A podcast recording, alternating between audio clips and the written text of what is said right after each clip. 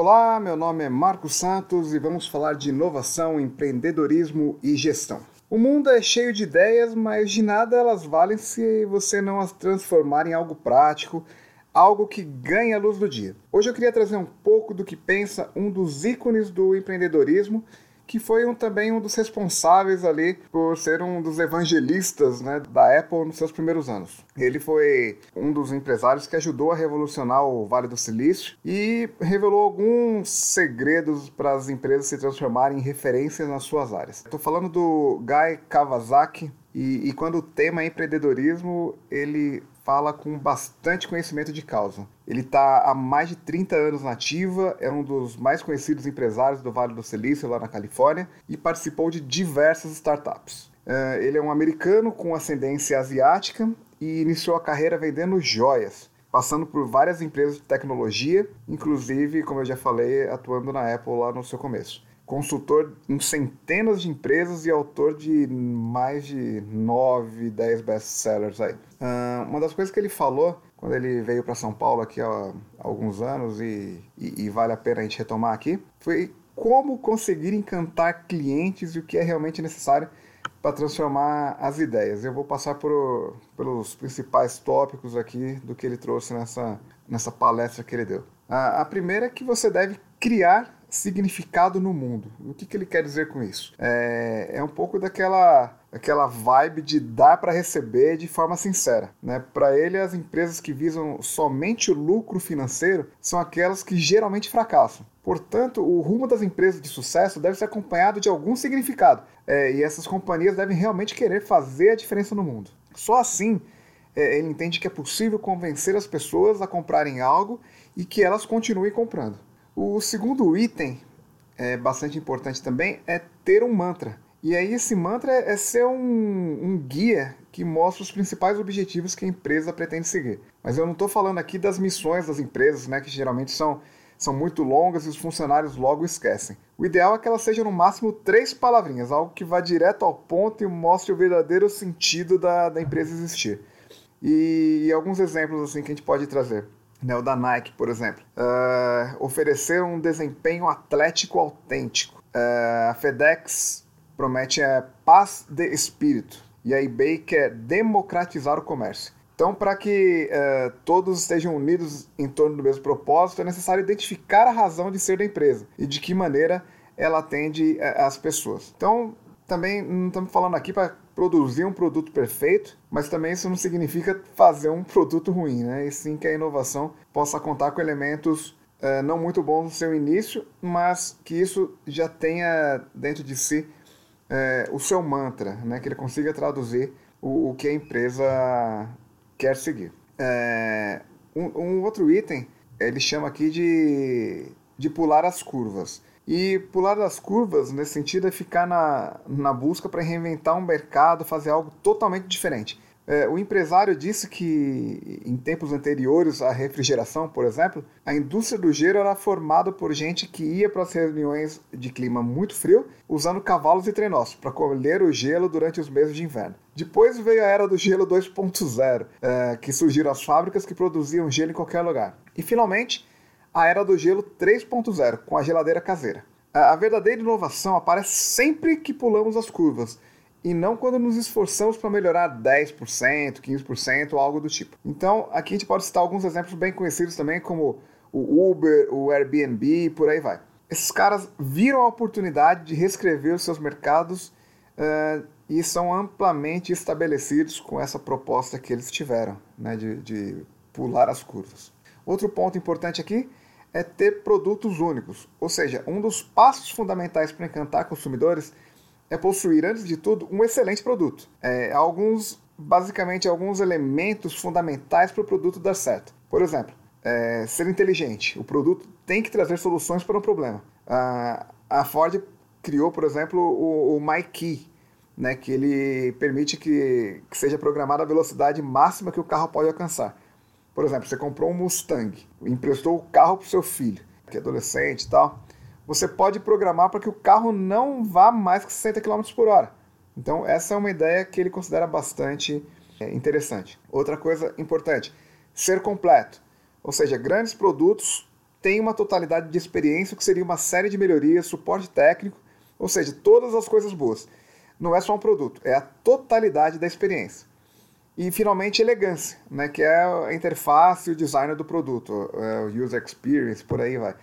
E aí que a Apple realmente brilha. E aí o cara conhece bem, estava lá dentro desde o começo. O, o, quinto item aqui é que a gente chamou aqui, né? Don't worry, be crappy. Então, o que, que ele quer dizer com isso? Né? Não, não devemos ter medo de lançar um produto inovador, mesmo se ele não estiver pronto. A gente tem alguns casos assim, né? E, e ele relembra que os primeiros micros apresentados pela Apple não tinham dezenas de funções, mas ainda assim eram revolucionários. Então, para você não se preocupar em produzir um produto perfeito, não significa que você vai fazer um produto ruim. Apenas que a inovação pode não conter elementos tão bons. Então, no Vale do Silício, geralmente é assim: a pessoa produz, vende e depois acaba testando. É, tem, tem alguns modelos diferentes de você fazer isso, por exemplo, o próprio design thinking, que você acaba fazendo a iteração, ou seja, você faz e volta com todo o desenho, com toda a proposta novamente a partir dos feedbacks que você acaba recebendo ao longo do ciclo. Outro caso também clássico, por exemplo, uh, são é, o Windows, né, que geralmente lança o, o, produto, né, a Microsoft lança os Windows ainda com alguns bugs, deixa a coisa acontecer para corrigir o mais rapidamente possível. Importante é ter o produto lançado, não perder o time to market. Uh, eu mesmo tenho um produto que está prestes a ser lançado. Já fico pensando em um monte de, de possibilidade de inovação nesse produto. Quero lançar esse produto quanto antes e, e assim que estiver pronto, comunico por aqui. Mas eu quero que o produto rode com, com a menor quantidade possível de bug para que, que não impeça a funcionalidade. Não significa que, que eu vou deixar é, é, rodando uma, uma coisa e sem pensar na inovação que eu já quero mas eu preciso lançar o produto o quanto antes. Deixar sem flores desflorarem. Uma, uma das coisas que, que o Kawasaki fala, né, parafraseando o, o Mal, ele diz que não sabe onde vai surgir uma flor. A gente deve simplesmente permitir que ela brote. Ele também explica que as inovações podem atrair clientes inesperados e não necessariamente aqueles previstos no lançamento. Então, nesse momento, as empresas acabam se deparando com duas situações, que é perguntar para alguns por que não compraram o produto ou perguntar aos outros por que, que elas estão comprando. E, e para ele, a segunda opção é o melhor caminho. Ele entende que é muito melhor satisfazer as pessoas que já gostam do que tentar convencer aquelas que não compraram. E, e os motivos que ele dá para isso são simples. É, mais vantagem dar razão para as pessoas gostarem mais ainda do seu produto e quem não comprou continuará inventando desculpas para não comprar o produto. O sétimo item: polarizar as pessoas. Ou seja, não tenha medo de polarizar as pessoas, pois nenhum produto foi feito para todos os consumidores de todas as idades e culturas diferentes. As empresas sempre querem criar o produto perfeito, perfeito para todo mundo, mas inevitavelmente vai acabar caindo na mediocridade, ou seja, vai cair ali na média e acaba não atingindo público nenhum. O ideal aqui é aquele produto de nicho. E aqui a gente entra na proposta do Oceano Azul, né, que você buscar uma proposta realmente inovadora que a menor quantidade possível de pessoas esteja dentro dele, preferencialmente nenhuma pessoa, é aquele produto que a gente fala na cauda longa, né? aquele produto que é de nicho.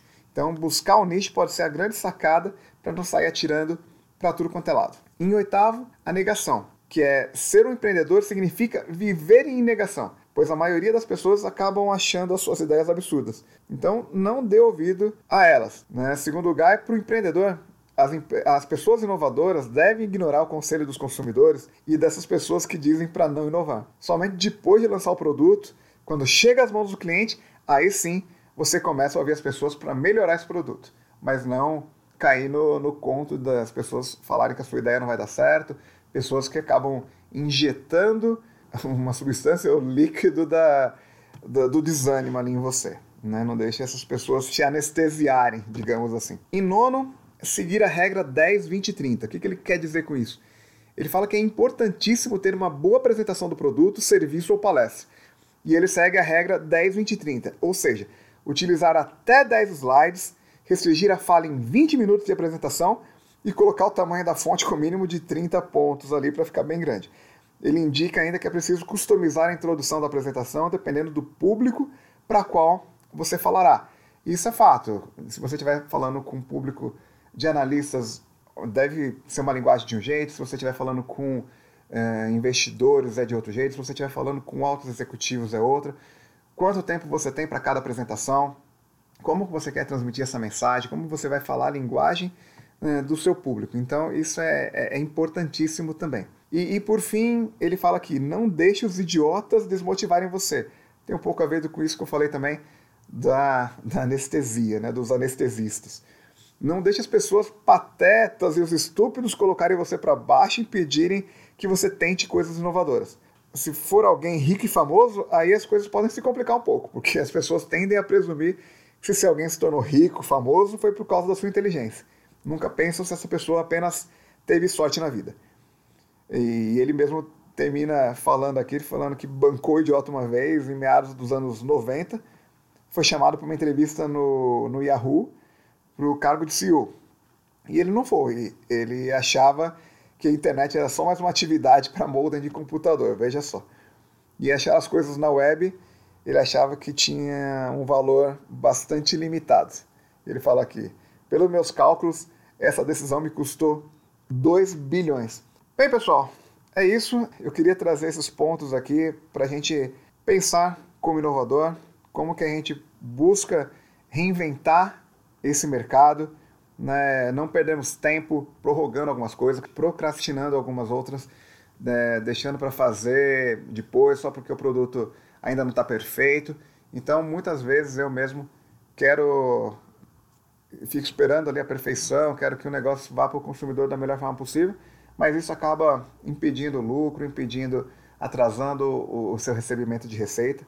Então, é fazer rápido, tomar uma atitude e depois você vai recebendo feedback, vai melhorando esse produto. Muitas vezes é, sairia até pode sair até diferente da forma como vai ser construído a partir dos feedbacks do que você imaginava inicialmente. Beleza, pessoal? Então é isso aí. Vamos que vamos. Abraço!